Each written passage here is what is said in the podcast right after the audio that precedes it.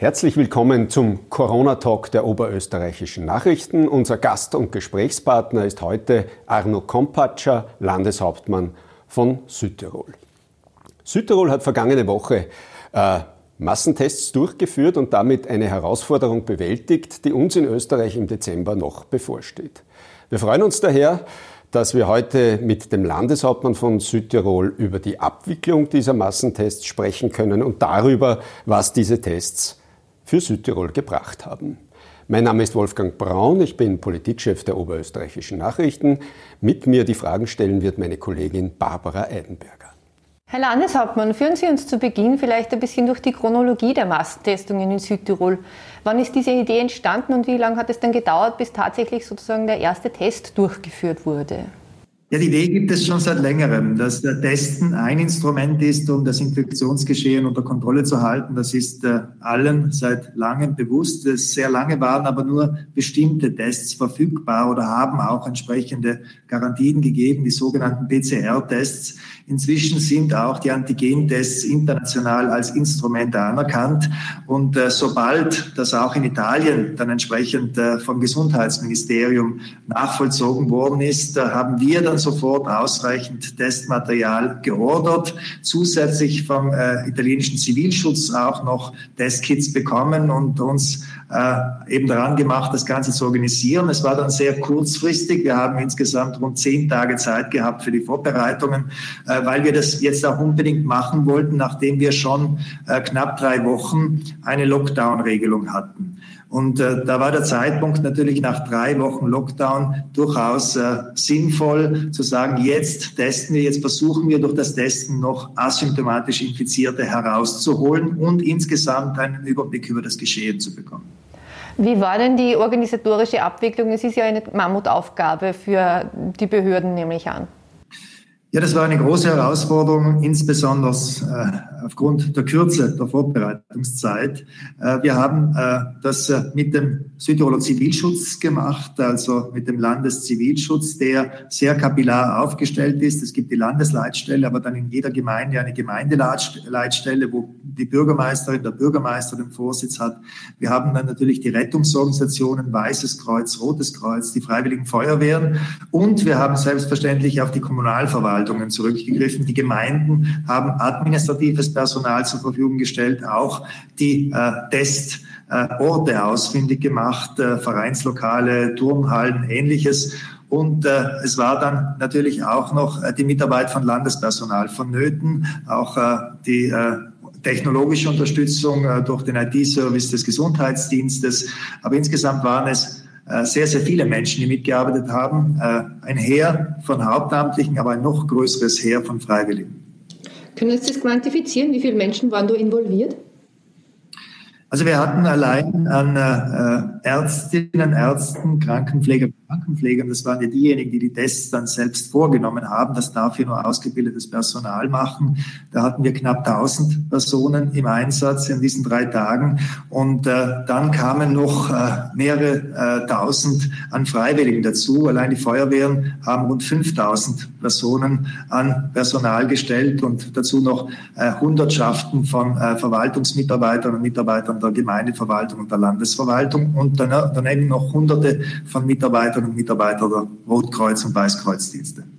Herr Landeshauptmann, bei uns äh, in Österreich gibt es auch Zweifler an dieser Strategie, Zweifler an den, an den Massentests, weil man äh, bei diesen Corona-Schnelltests einen gewissen Prozentsatz an falschen Ergebnissen einberechnen muss.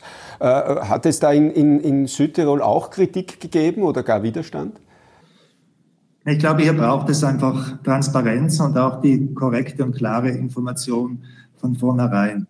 Antigen-Schnelltests äh, haben eine Fehlerquote, ganz einfach aus dem Grund, dass äh, äh Personen, die das, äh, die Infektion in einem gewissen Stadium haben, durch diese Tests nicht erkannt werden. Somit fallen rund 30 Prozent heraus. Äh, wenn man die Infektion erst ganz kurz vorher eingefangen hat und noch nicht die entsprechende Virallast entwickelt, dann wird das durch den Antigentest nicht entdeckt. Das ist dann ein falsch negativer, um das so zu sagen. Aber wenn man von vornherein das weiß und sagt, ja, es wird diese Fehlerquote geben, äh, dann muss man auch entsprechend damit umgehen. Und deshalb belässt man es auch nicht bei bei einem Screening, sondern man macht Folgescreenings, insbesondere dann äh, äh nach bestimmten Strategien.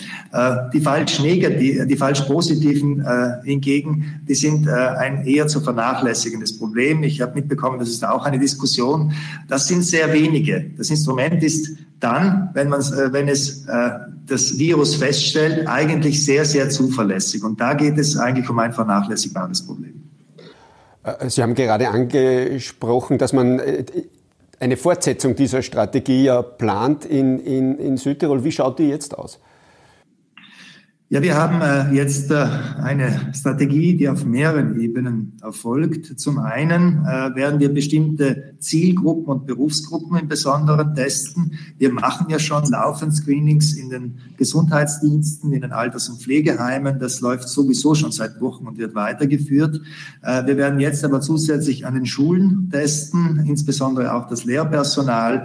Wir haben eine Absprache mit den Sozialpartnern in Bezug auf Tests in den Betrieben, insbesondere auch in größeren Betrieben, wo viele Menschen zusammen in Werkshallen und ähnlichen Situationen arbeiten.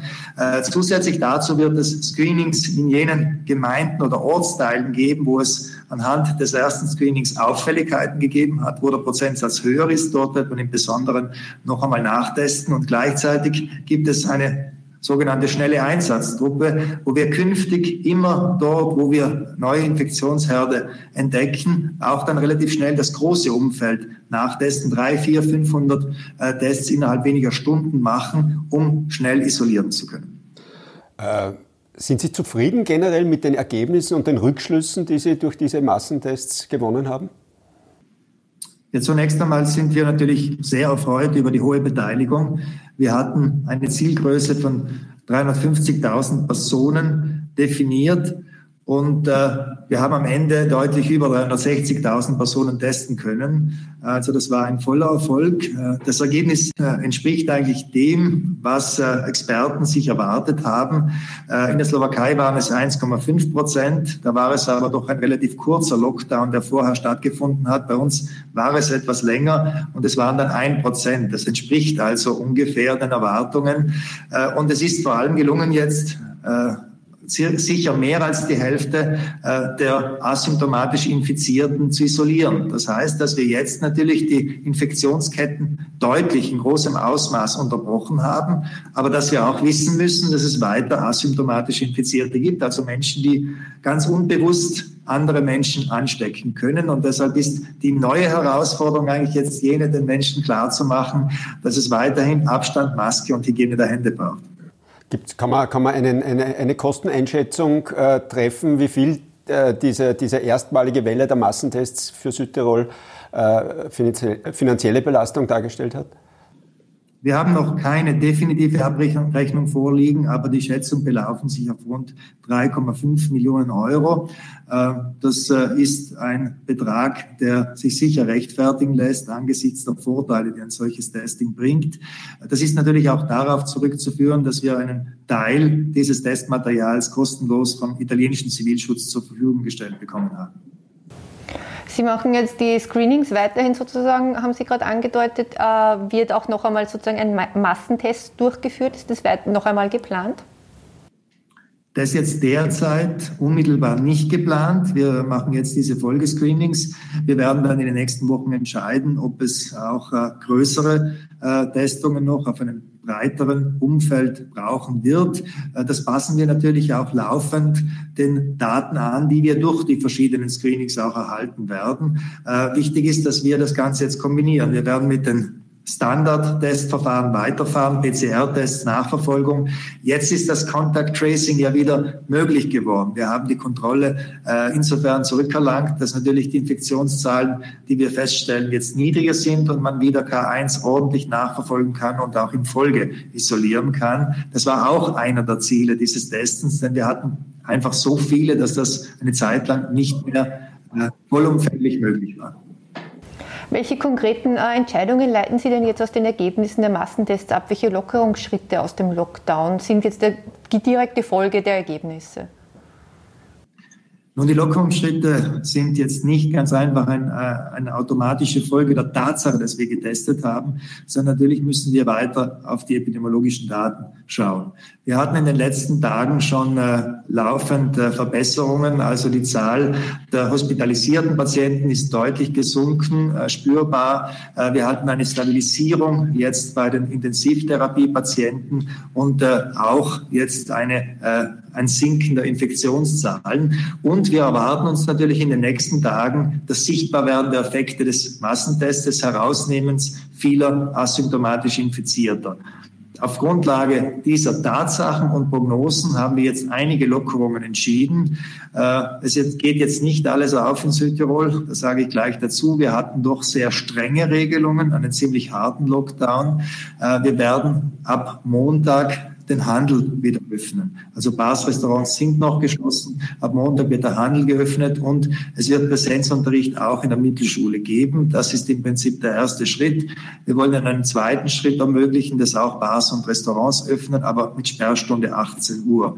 Das soll dann der nächste Schritt sein. Es gibt immer noch Einschränkungen der persönlichen Bewegungsfreiheit. Es gibt immer noch in der Abend, am Abend eine Ausgangssperre. Es gibt immer noch sehr viele Regeln, äh, was die das Verhindern von Kontakten anbelangt. Also Veranstaltungen, Feste, Feiern irgendwelcher Art, das bleibt alles verboten klarerweise. Also wir lockern schrittweise und vorsichtig. Herr Landeshauptmann, wie ist denn allgemein momentan die, die Lage der Pandemie in Südtirol und in Italien? In der ersten Welle war Italien ja besonders gebeutelt. Ist die Situation jetzt wieder vergleichbar mit dem Frühjahr?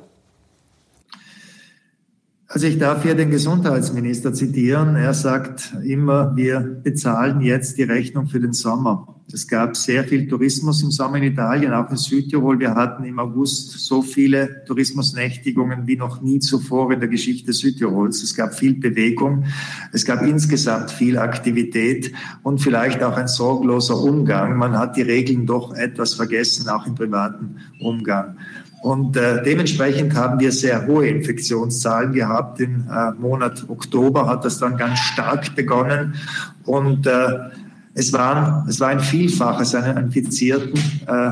Im äh, äh, verglichen zu dem, was im März stattgefunden hat. Nur war man natürlich entsprechend besser organisiert. Mehr Intensivtherapiebetten, mehr äh, Schutzmaterial, mehr ausgebildetes Personal. Und trotzdem sind wir wieder an die Grenzen gestoßen und somit hat es wieder Lockdown-Maßnahmen gebraucht. Die zeigen jetzt Wirkung in ganz Italien.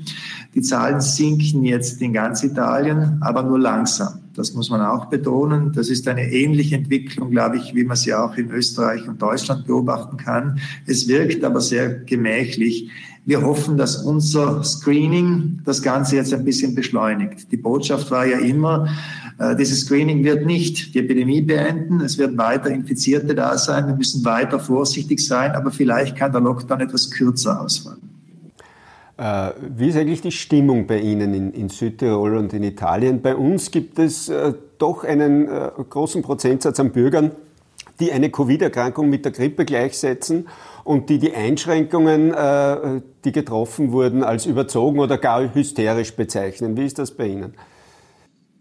Es gibt natürlich auch in Italien äh, Corona-Leugner, es gibt Verschwörungstheoretiker, die sind in Italien vielleicht äh, statistisch gesehen etwas weniger verbreitet und auch etwas weniger präsent als in anderen Ländern. Ganz einfach aufgrund der schrecklichen Erfahrungen des Frühjahrs. Äh, die Menschen in Italien haben noch die Bilder im Kopf wie in Bergamo, Bergamo das Militär die Särge abholen musste und wie sich diese türmten. Und äh, das hat doch dazu geführt, dass es verbreitet ein großes Bewusstsein für die Gefährlichkeit der Krankheit gibt. Äh, trotzdem, auch bei uns gibt es Leugner und es gibt ganz einfach viele, viele Menschen, die ganz einfach müde geworden sind. Auch wenn sie das durchaus anerkennen, äh, die Bedeutung dieser Krankheit und die Notwendigkeit der Maßnahmen dagegen. Aber jetzt inzwischen natürlich äh, ist es immer schwieriger, das zu vermitteln, auch wirklich Motivation zu erzeugen. Und hier hat doch dieses Screening etwas bewirkt.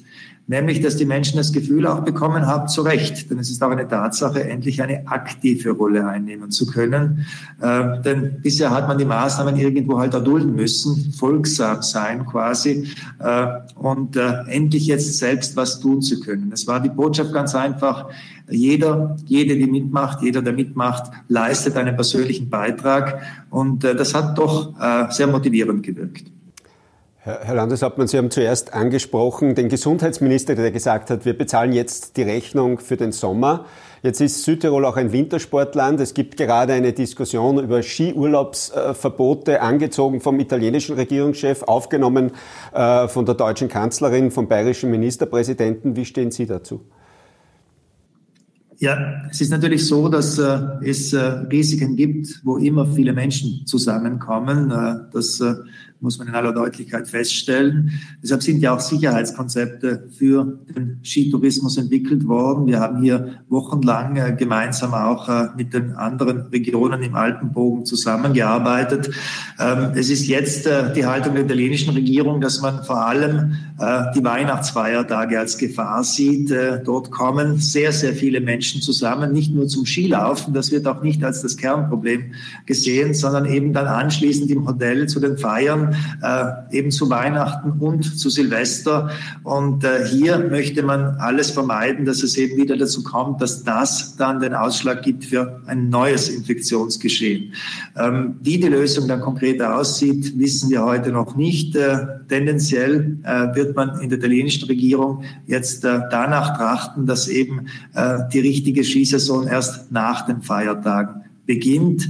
Ähm, und natürlich ist das für uns in Südtirol ein schwerer Schlag, denn äh, wir leben wie viele auch österreichische Bundesländer zu einem guten Teil auch vom Tourismus und im Besonderen auch vom Wintertourismus.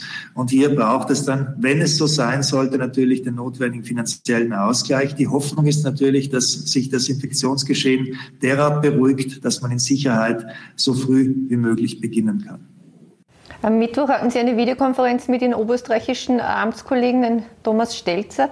Welchen Tipp haben Sie ihm denn gegeben für die Abwicklung der Massentests? Ja, ich bin jetzt nicht derjenige, der hier Ratschläge erteilt anderen. Jede Situation ist anders. Äh, es ist auch der, die, äh, der Zeitpunkt dann jeweils ein anderer in Bezug auf das regionale, lokale Infektionsgeschehen, wo das stattfindet. Äh, es sind die Voraussetzungen auch anders, aber ich habe auch ganz einfach gesagt, dass sicher ein äh, Element, äh, das zum Erfolg geführt äh, hat, die Tatsache gewesen, dass wir äh, die Bevölkerung möglichst breit einbezogen haben. Begonnen bei den Sozialpartnern, bei den äh, ehrenamtlichen Vereinen, bis hin eben hinaus auch in äh, äh die Dörfer, wo wir auch äh, wirklich die kirchlichen Organisationen alle auch mit hineingenommen haben und sie haben ebenfalls alle appelliert und auch das Gefühl, dass man eben wirklich jetzt was aktiv machen kann. Das hat die große Teilnahme mit Sicherheit bewirkt. Wir sagen danke, dass Sie sich Zeit genommen haben. Äh, herzliche Grüße und alles Gute nach Südtirol, nach Bozen. Und ich darf mich damit an dieser Stelle äh, bei unseren Zuhörern und Zusehern äh, des Corona-Talks der oberösterreichischen Nachrichten verabschieden. Äh, bis zum nächsten Talk, der dann schon in der nächsten Woche stattfinden wird. Auf Wiedersehen.